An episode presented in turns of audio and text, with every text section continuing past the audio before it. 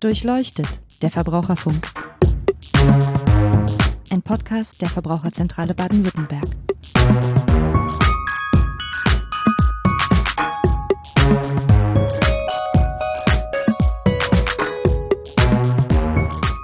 Hallo und herzlich willkommen zu Durchleuchtet der Verbraucherfunk, dem Podcast der Verbraucherzentrale Baden-Württemberg. Mein Name ist Niklas Haskamp, ich bin Pressesprecher bei der Verbraucherzentrale Baden-Württemberg und in der Folge heute sprechen wir über Versicherungen. Das Thema heißt richtig versichert. Dazu begrüße ich unseren Versicherungsexperten Peter Grieble. Hallo Herr Grieble. Hallo Herr Haskamp. Mit Herrn Grieble möchte ich heute darüber sprechen, welche Versicherungen wichtig sind, äh, wie ich als Verbraucher, Verbraucherin herausfinden kann, welche ähm, Versicherung zu mir passt, tatsächlich ähm, welchen Bedarf ich möglicherweise habe. Ähm, dann wollen wir uns nochmal so einzelne Versicherungssparten ganz kurz nur anschauen, welche es da gibt und wieso deren ähm, Wichtigkeit so einzuschätzen ist. Und am Ende wollen wir noch kurz darüber sprechen, wie ich denn dann, wenn ich meinen Bedarf festgestellt habe, zu einer passenden Versicherung tatsächlich komme. Herr Griebler, als erstes so die Frage von mir, muss ich mich eigentlich gegen alles versichern, weil wenn ich mich da auf dem Markt umsehe, dann gibt es doch recht viele Versicherungen, Zahnersatz, Handyversicherung, was es da alles gibt. Ähm, ist das alles gleich wichtig, sage ich mal?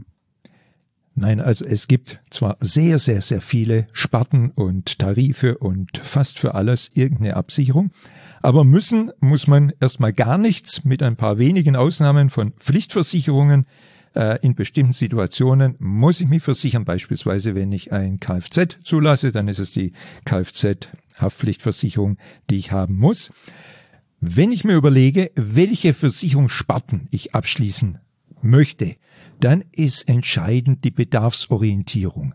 Welchen Wunsch, welchen Bedarf habe ich? Und das ist mir ganz besonders wichtig. Es geht mir nicht darum, dass man irgendwie abschließt, dass irgendwer sagt, sowas ist ganz gut und das soll man und das sind sinnvolle Versicherungen und nicht sinnvolle Versicherungen. Entscheidend ist der Einzelne, der sich überlegt, welche Risiken möchte ich absichern, was ist mir wichtig und wo nehme ich dann entsprechenden Versicherungsschutz, den ich einkaufe, um diese Risiken abzusichern. Wenn ich das herausfinden will, ähm, können Sie mir uns ähm, Verbrauchern da irgendwie ein paar, paar Punkte an die Hand geben? Also welche Kriterien gibt es beispielsweise, nach denen ich das auswählen oder herausfinden kann, was jetzt die wichtige, richtige Versicherung für mich ist? Bei den allermeisten Verbrauchern, und das ist ganz rational und sinnvoll, hat sich die Erkenntnis durchgesetzt, dass es sinnvoll ist, die höchsten Risiken, die höchsten Lebensrisiken abzusichern. Und insofern ist ein zweites Kriterium nach dem allgemeinen Bedarf, eben das Kriterium hoher Schaden. Und für viele ist es sehr sinnvoll. Und dann gibt es ein Kriterium, das wird häufig vergessen, das ist das Kriterium der Finanzierbarkeit. Ich kann natürlich ganz viele Sparten für mich ganz toll finden, nachher muss ich alles mir leisten können.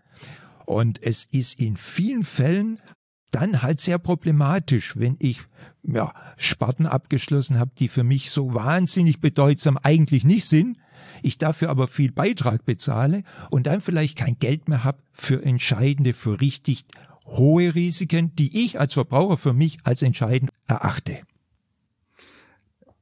Das ist, ähm, ich würde das nochmal einmal kurz so ein bisschen ähm, aufdröseln wollen, weil das ja doch eine recht schwierige Gemengelage ist letztendlich. Ne? Also ich habe erstmal einen individuellen Bedarf, etwas abzusichern. Dann habe ich den Faktor Risiko und dann die Finanzierbarkeit. Vielleicht können wir nochmal dieses, das, das Risiko so ein bisschen in den Blick nehmen. Also wie ähm, stelle ich denn fest, ob ein Risiko tatsächlich abgesichert werden sollte oder wie komme ich überhaupt dazu herauszufinden, ähm, dass da ein besonders hohes Risiko besteht in einer bestimmten Lebenslage? Genau. Jeder hat bestimmte Lebensrisiken, die sind auch abhängig von der Lebenslage. Bin ich jung, habe ich andere Risiken, als wenn ich meinetwegen Senior bin, weil ich dann eben zum Beispiel den Beruf noch vor mir habe. Und wie komme ich dazu, das Risiko zu ermitteln? Ich überlege mir, was wäre, wenn? Wenn ich jetzt morgen meinen Beruf nicht mehr ausüben kann, weil ich eine Krankheit bekomme oder einen Unfall erleide, was wäre, wenn? Ich wäre meinetwegen in Bezug auf Heilbehandlungskosten abgesichert über die Krankenversicherung. Was ist aber mit dem ganzen Einkommen für die nächsten Jahrzehnte, was ich sonst gemacht hätte?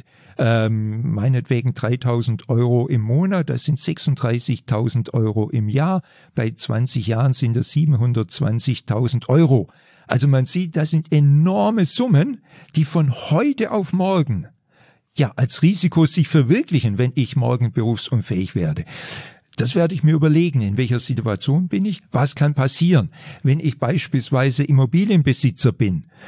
Wenn meine Immobilie, mein Haus, meine Wohnung morgen abbrennt, ja, dann ist das weg dann ist aber möglicherweise noch ein Riesenkredit drauf.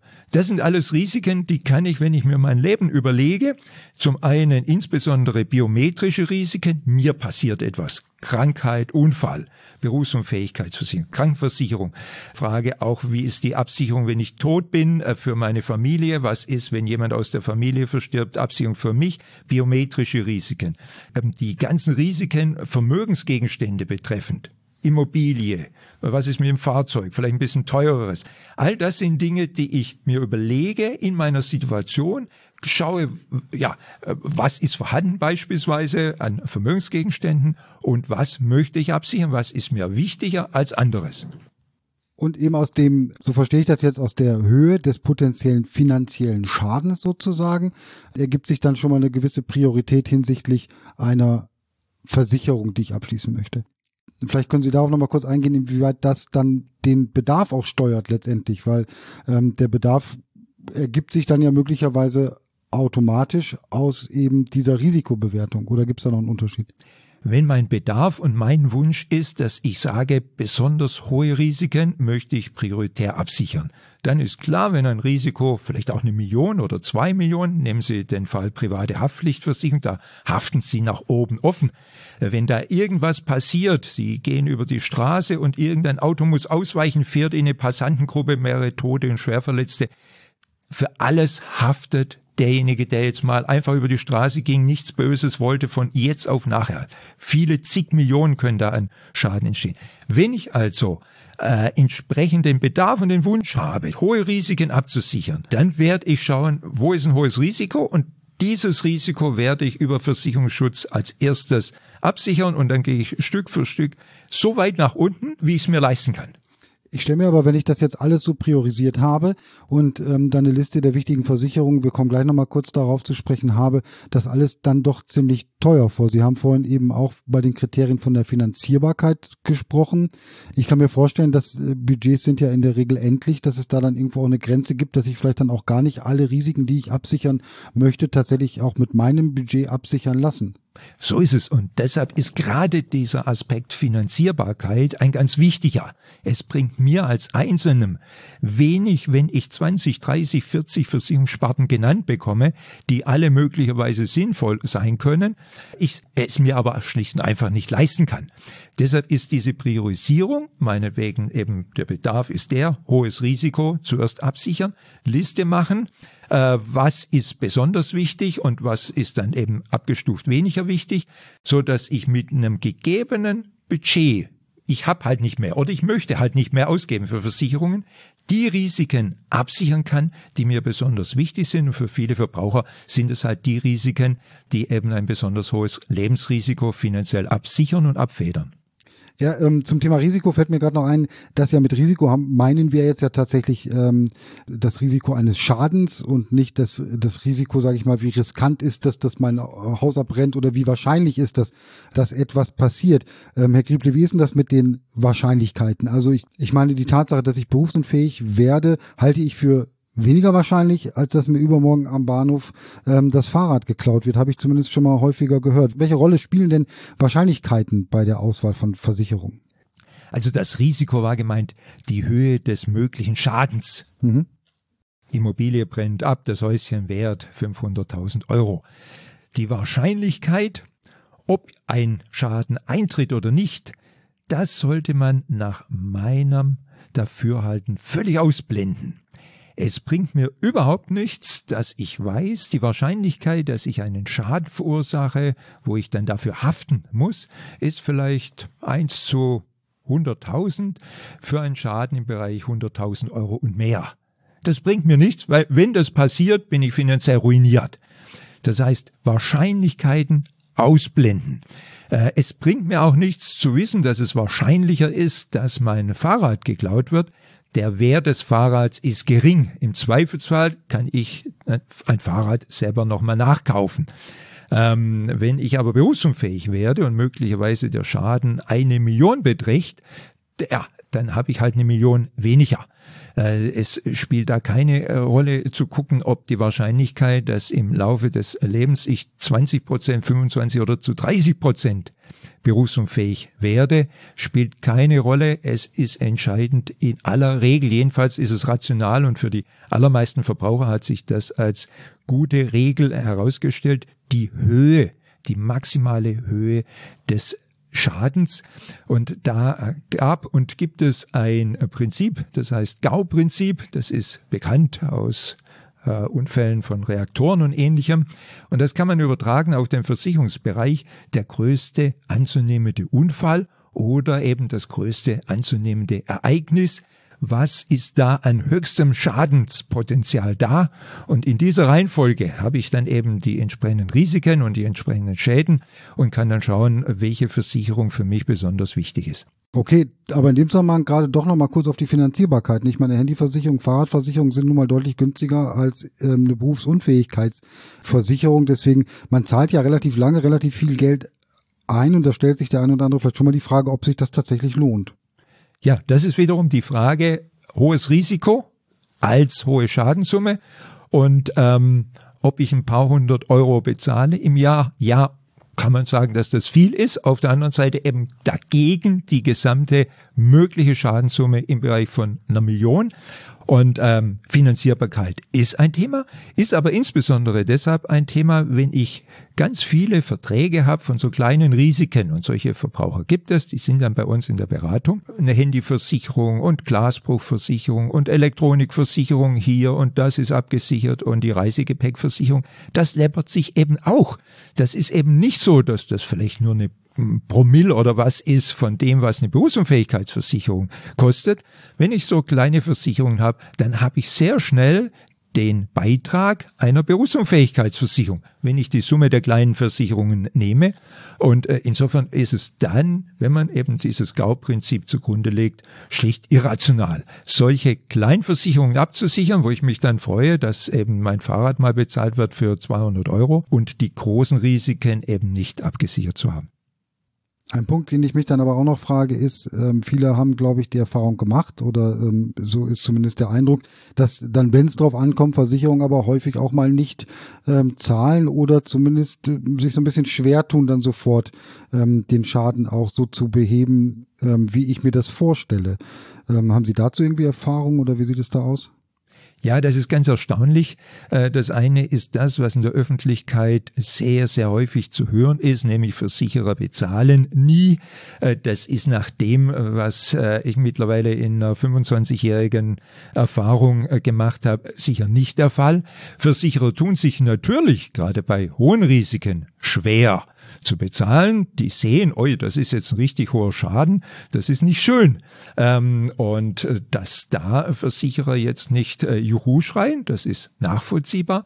Aber die Erfahrung zeigt eben, wenn die Bedingungen stimmen, und das ist das Entscheidende, wenn auf Basis der Versicherungsbedingungen der Versicherer bezahlen muss, dann mag es sein, dass er ein bisschen Terz macht und auch mal ein bisschen verzögert.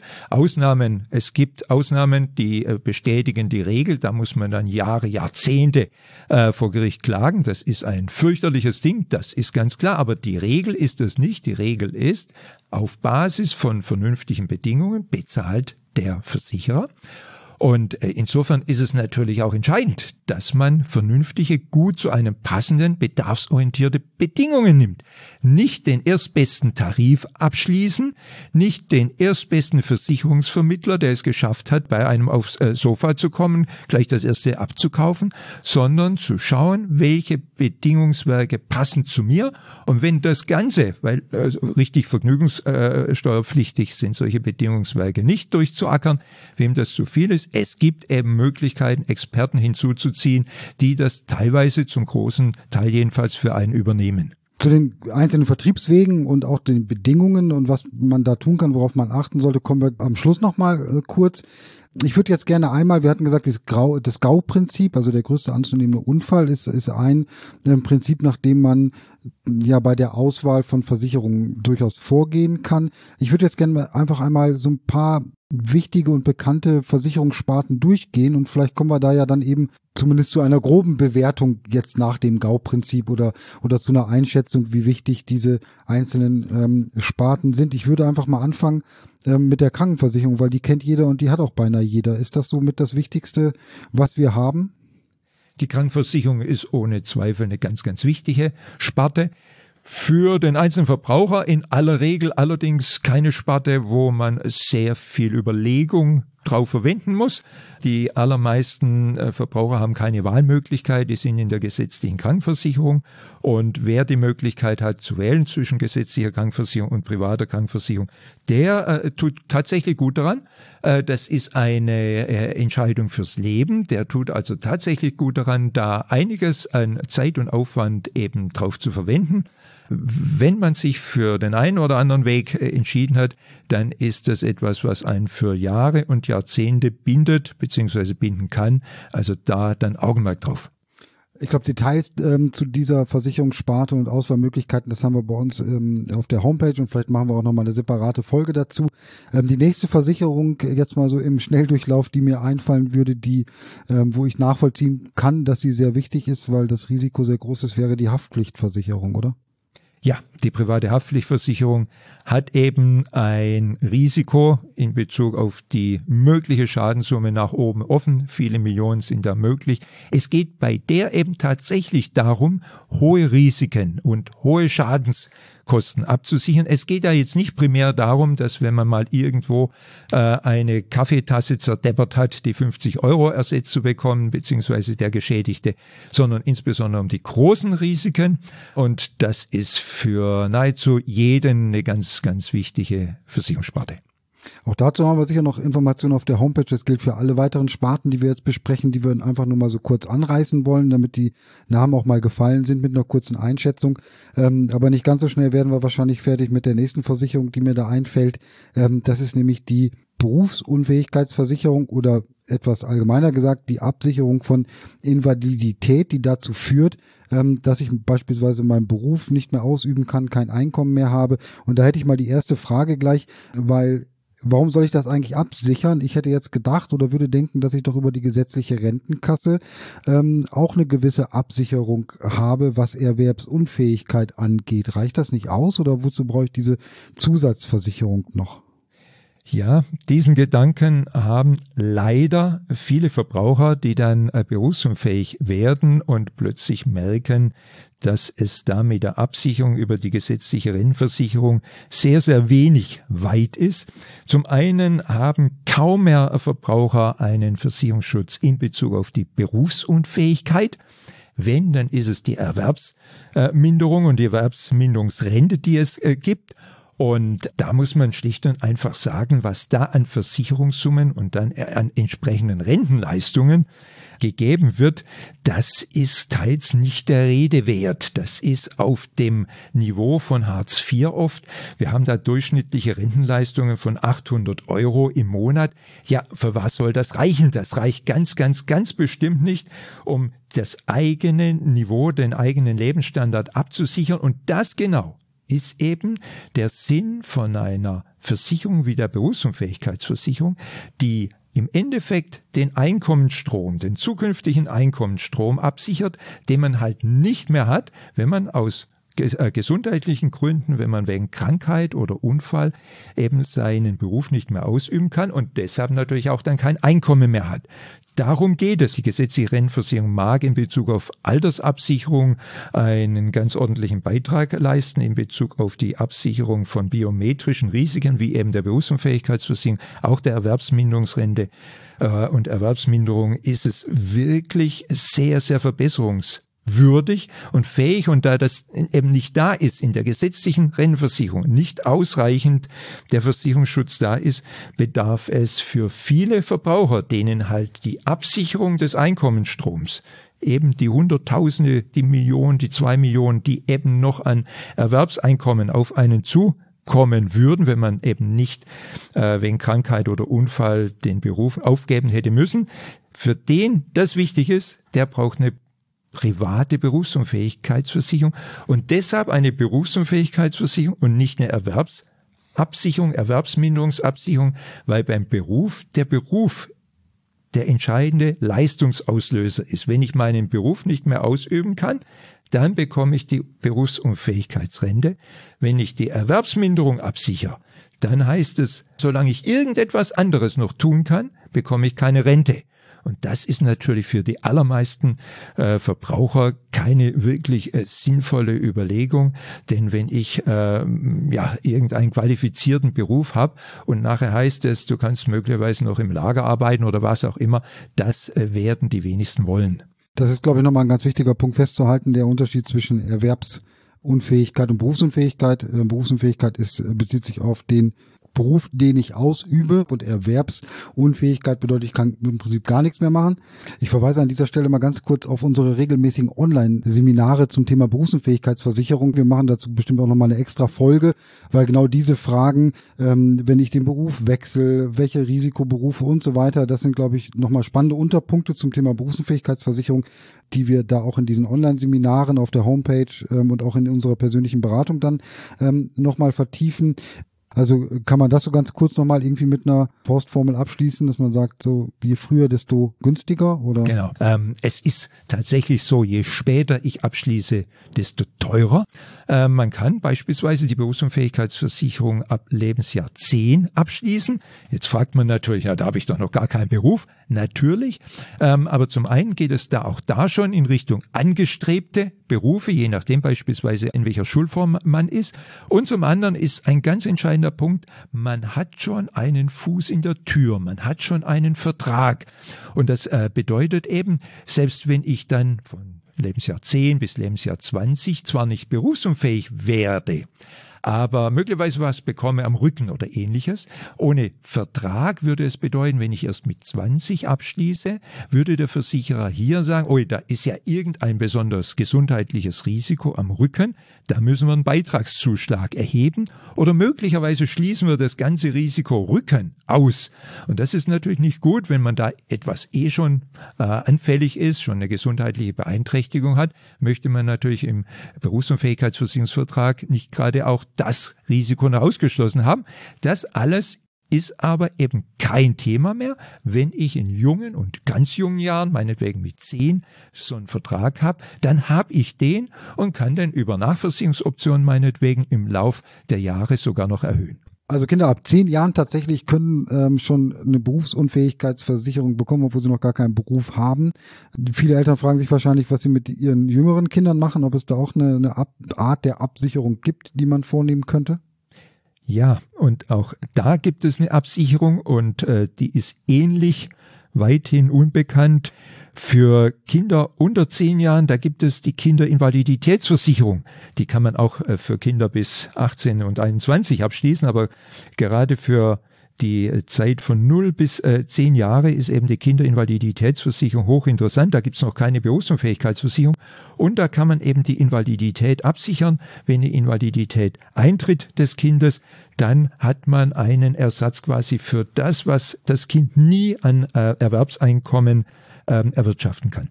Kommen wir nochmal auf ein paar andere Sparten äh, zu sprechen, die ich so im Kopf habe. Herr Gible, wie sieht's mit der Risikolebensversicherung aus? Wer sollte die abschließen? Wofür ist die gut? Das ist auch so eine ganz typische Versicherungssparte, wo es im Einzelfall drauf ankommt. Für den einen ganz wichtig, der möglicherweise Partnerin, Partner absichern möchte, die Familie absichern möchte. Da ist äh, gut und wichtig, dass man im Einzelfall schaut. Äh, beispielsweise ist eine Immobilie da, die abbezahlt werden äh, muss. Wie schaut es aus, äh, Partnerin, Partner mit eigenem Beruf? Äh, wenn hier dann guter, gefragter Beruf da ist, spricht ja nichts dagegen, selbst verstirbt man. Partnerin, Partner äh, wird eben in den Beruf einsteigen, auch wenn Kinder da sind. Möglicherweise ist ja ähm, äh, die Situation so, dass Großeltern in der Nähe äh, sind oder aber das alles ist halt nicht der Fall und dann wird eine Risikolebensversicherung eben teilweise sehr wichtig. Okay, ähm, nächstes Thema Pflegeversicherung ähm, ist ja auch gerade in aller Munde. Ja, das ist eine Versicherung, die in vielen Fällen tatsächlich notwendig ist, und zwar insbesondere dann, wenn man eigenes Vermögen schützen möchte. Der klassische, typische Fall, äh, ein äh, Einfamilienhäuschen äh, ist abbezahlt und die Frage ist eben, was passiert, wenn ich da jetzt pflegebedürftig werde? Das heißt, im Endeffekt äh, muss das versilbert werden, wenn die Kosten eben so hoch sind, dass, weil vielleicht kein anderes Vermögen da ist, äh, eben die äh, meinetwegen die Unterbringung im Pflegeheim nicht bezahlt werden kann dann äh, wird das äh, versilbert. Und äh, die Frage ist, möchte man das? Hat man da nicht entsprechend die Angehörigen schon äh, vorgesehen zu erben? Und das ist halt so eine Situation, wo man sich gut überlegen kann und sollte, ob eben nicht eine Pflegeversicherung für einen was ist. Anderer Fall, und zwar auch für junge äh, Menschen, was ist denn, wenn ich pflegebedürftig werde? Möchte vielleicht auch finanziell so gestellt sein, dass ich eben nicht gerade in so einer gesundheitlich dramatischen Situation eben nicht auf jeden Euro achten muss. Letztendlich aber auch das dann eben tatsächlich etwas, was man mit spitzen Bleistiftern vielleicht auch einfach mal durchrechnen muss, weil auch hier ist es ja so, dass die Beiträge für jüngere Menschen dann auch eben noch geringer sind, ähnlich wie bei der Berufsunfähigkeitsversicherung, oder? So ist es. Deshalb je früher abschließen, desto günstiger. Und es gibt eben leider auch die Fälle von Pflegebedürftigkeiten in ganz jungen Jahren. Ein Problem dabei, möglicherweise auch ähnlich wie bei der Berufsunfähigkeitsversicherung, sind ähm, Vorerkrankungen. Gibt es da dann tatsächlich Ausschlusskriterien auch bei der Pflegeversicherung, dass ich da gar nicht mehr reinkomme, wenn ich bestimmte Vorerkrankungen mitbringe? Ja, das gibt's auch bei der Pflegezusatzversicherung, aber äh, nicht so dramatisch wie beispielsweise bei der Berufsunfähigkeitsversicherung. Okay, wir gehen weiter durch die Auslandsreise Krankenversicherung. Wer braucht die denn? Ich hätte jetzt gedacht, wenn ich in der EU unterwegs bin, zumindest da, habe ich da gar nicht mit irgendwie finanziellen Risiken zu rechnen. Ja, das wird oft gedacht. Die Auslandsreise Krankenversicherung, die ist auch für Reisen in die EU sehr interessant. Und äh, zwar deshalb, äh, weil im Bereich der gesetzlichen Krankenversicherung keine Leistungen fließen können für einen Krankenrücktransport. Das heißt, auch wenn ich in Österreich bin, ich habe irgendeinen schweren Unfall oder eine Krankheit und muss möglicherweise für Monate dort bleiben, äh, möchte ich vielleicht nicht, ich möchte zurück. Und es ist eben auch so, dass kein Arzt gerade in Urlaubsregionen ja verpflichtet ist, gezwungen ist, mich zu behandeln. Und gerade wenn es mir nicht so sehr gut geht, möchte ich im Urlaub jetzt nicht von einem Arzt zum anderen rennen und gucken, wer mich da behandelt. Das ist also jetzt innereuropäische Reisen und bei außereuropäischen Reisen, da gibt es eh keinen Krankenversicherungsschutz. Das heißt, wenn ich beispielsweise in den USA bin äh, und erleide einen Herzinfarkt, äh, dann werde ich ganz bestimmt wieder irgendwie aufgepäppelt mit teurer Apparatemedizin. Aber da können eben sechsstellige Summen anfallen und das kann mich finanziell ruinieren. Mein Versicherungseinkaufszettel ist jetzt schon ziemlich voll. Aber ich glaube, wir müssen trotzdem noch mal einen äh, innerlichen kleinen Sprung machen, jetzt auch eine, eine Sparte ansprechen, die in letzter Zeit auch, glaube ich, noch mal so ein bisschen mehr ins Licht gerückt ist. Das ist nämlich die Absicherung gegen Unwetterschäden, also Wohngebäudeversicherung, Elementarschadenversicherung. Ähm, Sie hatten es vorhin ja auch schon mal angedeutet, ne? wenn mit dem Haus was passiert, kann das ja auch ein großer finanzieller Schaden sein. Was gäbe es kurz dazu zu sagen? Ja, die Elementarschadenversicherung, die ist für viele Verbraucher tatsächlich etwas sehr Sinnvolles. In Baden-Württemberg ist es so, dass da eine Versicherungsquote von 95 Prozent da ist. Das ist also tatsächlich die Risiken gut erkannt. Warum ist das so? Wenn ich ein Wohngebäude habe oder eben auch Hausrat, da kann ich das auch mit integrieren. Da ist in der Normal, in der Grundversion eben die, die ganze Gefahr Elementarschäden, das ist Erdbeben, Überschwemmung, Schneegefahren von Schneedruck über Lawine, eben nicht versichert. Und wenn man die großen Risiken äh, mal nimmt, Überschwemmung. Das kann sehr, sehr, sehr viele äh, Regionen betreffen. Oder auch Erdbeben. Erdbeben kommt selten vor, wenn, dann ist es aber etwas, was viele, viele Verbraucher betrifft. Und gerade Baden-Württemberg gehört durchaus zu den Regionen, die eben Erdbeben gefährdet sind. Deshalb ist das die Elementarschadenversicherung als Zusatz bei der Wohngebäude- und Haushaltsversicherung für sehr viele Verbraucher äh, sehr interessant und sinnvoll. Okay, jetzt haben wir schon einige Versicherungen besprochen, die bei der Bestückung des eigenen Einkaufszettels oder bei der Bewertung des Bedarfs, des Risikos und der Finanzierbarkeit, glaube ich, dann so eine ja, Rolle spielen sollten. Gibt es da noch welche, die wir kurz erwähnen sollten? Ja, also was wir jetzt besprochen haben, das sind eigentlich Sparten, die bei ganz, ganz vielen Verbrauchern ganz, ganz oben auf dem Einkaufszettel stehen. Und dann gibt's irgendwo in der Mitte äh, noch viele Sparten, von der Haushaltsversicherung über die Rechtsschutzversicherung. Da gibt's etliches und ganz unten Zumindest dann, wenn man nach Risikohöhe, nach Schadenhöhe geht, sind dann eben Versicherungssparten wie die Handyversicherung, die Glasbruchversicherung, die Elektronikversicherung, die Reisegepäckversicherung, nicht die Auslandsreise äh, Krankversicherung, sondern die Reisegepäckversicherung. Das sind alle Sparten, da geht es um wenig Geld äh, und die sind nicht besonders bedeutsam, die sind also ganz unten bei den allermeisten Verbrauchern auf dem Einkaufszettel. Gut, jetzt ähm, haben wir sehr ausführlich besprochen, welche Sparten es gibt und wie ich diese einzelnen Sparten dann bewerten kann, für mich zu einem ähm, Bedarf und auch zu einer Risikoeinschätzung komme und die Finanzierbarkeit, klar, da muss ich dann den Bleistift mal anspitzen und schauen, was ich mir da in welchem Rahmen leisten kann. Aber eine andere Frage, die wir am Anfang schon mal kurz angerissen haben, ist, wie komme ich denn dann so zu so einer Versicherung? Also die Frage von mir wäre jetzt, wo gehe ich hin, wo kaufe ich das ein sozusagen? Und der andere Punkt wäre dann noch, ähm, wie finde ich denn dann tatsächlich, weil Sie sagten ja, das unterscheidet sich in den Bedingungen manchmal schon erheblich, wie finde ich dann den auch tatsächlich passenden Tarif? Also zum einen kann ich natürlich auf eigene Faust losgehen. Ich kann äh, meinetwegen über Fachzeitschriften schauen, welche Tarife werden in Beispielfällen behandelt und könnten auch unter Umständen bei mir gut sein. Ich kann aber auch das, was eben im Versicherungsvertrieb geboten wird, nutzen und das ist vom Direktvertrieb. Der Versicherer verkauft mir selber, ich gehe auf seine Versicherungsseite, über den Versicherungsvertreter. Das ist also jemand, der eben nur eine bestimmte Versicherung vertritt und deshalb auch im Lager, in der Sphäre des Versicherers steht über den Versicherungsmakler, der eigentlich eine sehr interessante Stellung hat. Der muss nämlich auf Seiten des Verbrauchers, des Versicherungsnehmers äh, stehen. Es ist also nicht ein Makler, wie man ihn äh, aus anderen Gegebenheiten kennt, der irgendwo in der Mitte steht. Der darf nicht auf Seiten des Versicherers stehen, sondern der muss auf meiner, auf Seiten des Verbrauchers stehen. Der wird allerdings bezahlt durch Provisionen. Die Provisionen bekommt er von Versicherern. Und wenn ein Makler alles äh, so macht, wie er eben nach Gesetzestext äh, sich verhalten äh, soll und muss, dann äh, wird die Provisionshöhe äh, ihn nicht dazu bringen, mir was anderes zu empfehlen, als das, was gut für mich ist. Das ist aber etwas, was ich ja glauben muss, hoffen muss, dass er sich gesetzeskonform verhält. Wenn nicht, wenn er eben schaut, oi, da gibt's hier bei einem bestimmten Versicherer mehr an Provisionen, dann wird er mir möglicherweise, wenn er eben so drauf ist, einen anderen Tarif äh, vermitteln, der eben äh, entsprechend ihm mehr Provisionen bringt. Und dann gibt es eben auch noch den Versicherungshonorarberater, äh, den bezahle ich als Verbraucher. Äh, und der hat allerdings dann nur einen Auftraggeber, nämlich mich, der hat auch nur einen, auf dessen Seite er stehen muss, nämlich mich, und der bekommt eben auch keine Provisionen vom Versicherer, deshalb kann es da keine Interessenkonflikte geben. Haben Sie denn bei den, bei den Vertriebswegen irgendeinen Favoriten? Ich habe schon einen geheimen, aber wie sieht's bei Ihnen aus? Ja, bei einer Versicherungssparte, bei der es um einiges Geld geht an Beiträgen, wie beispielsweise der Berufsunfähigkeitsversicherung. Da kann es sich durchaus äh, lohnen, einen Versicherungshonorarberater zu nehmen.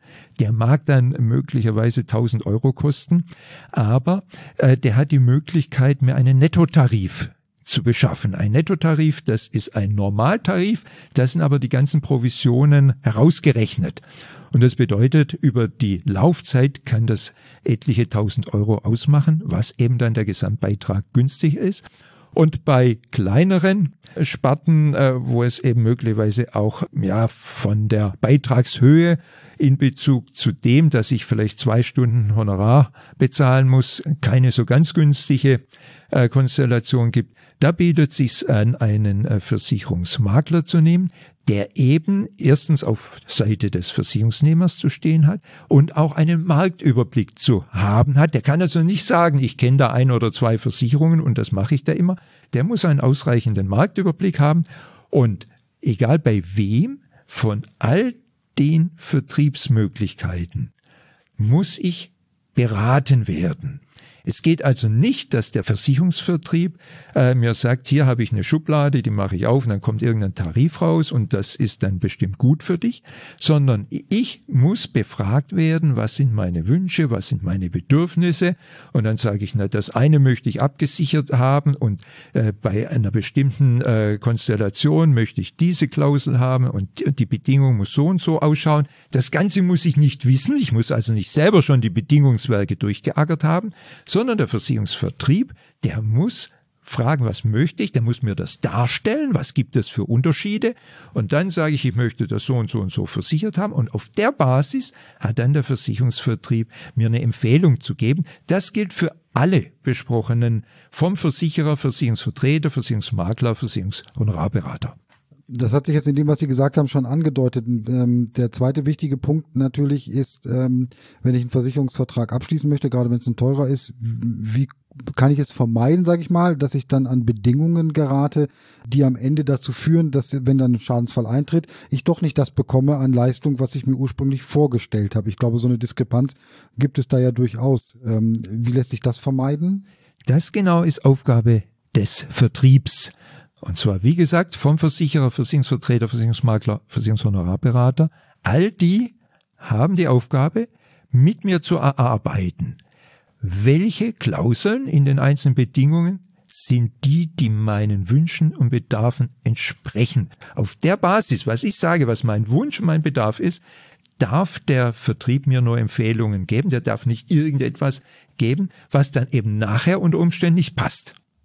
Das hört sich äh, gut an, fast so schön, um wahr zu sein. Ähm, da muss ich doch noch mal kurz nachhaken, weil ich da tatsächlich zumindest bei den von Ihnen beschriebenen Vertriebswegen Makler und tatsächlich Direktversicherungsvertreter schon so meine Bedenken hätte, ob das dann tatsächlich immer so hinhaut, wie Sie das gerade beschrieben haben.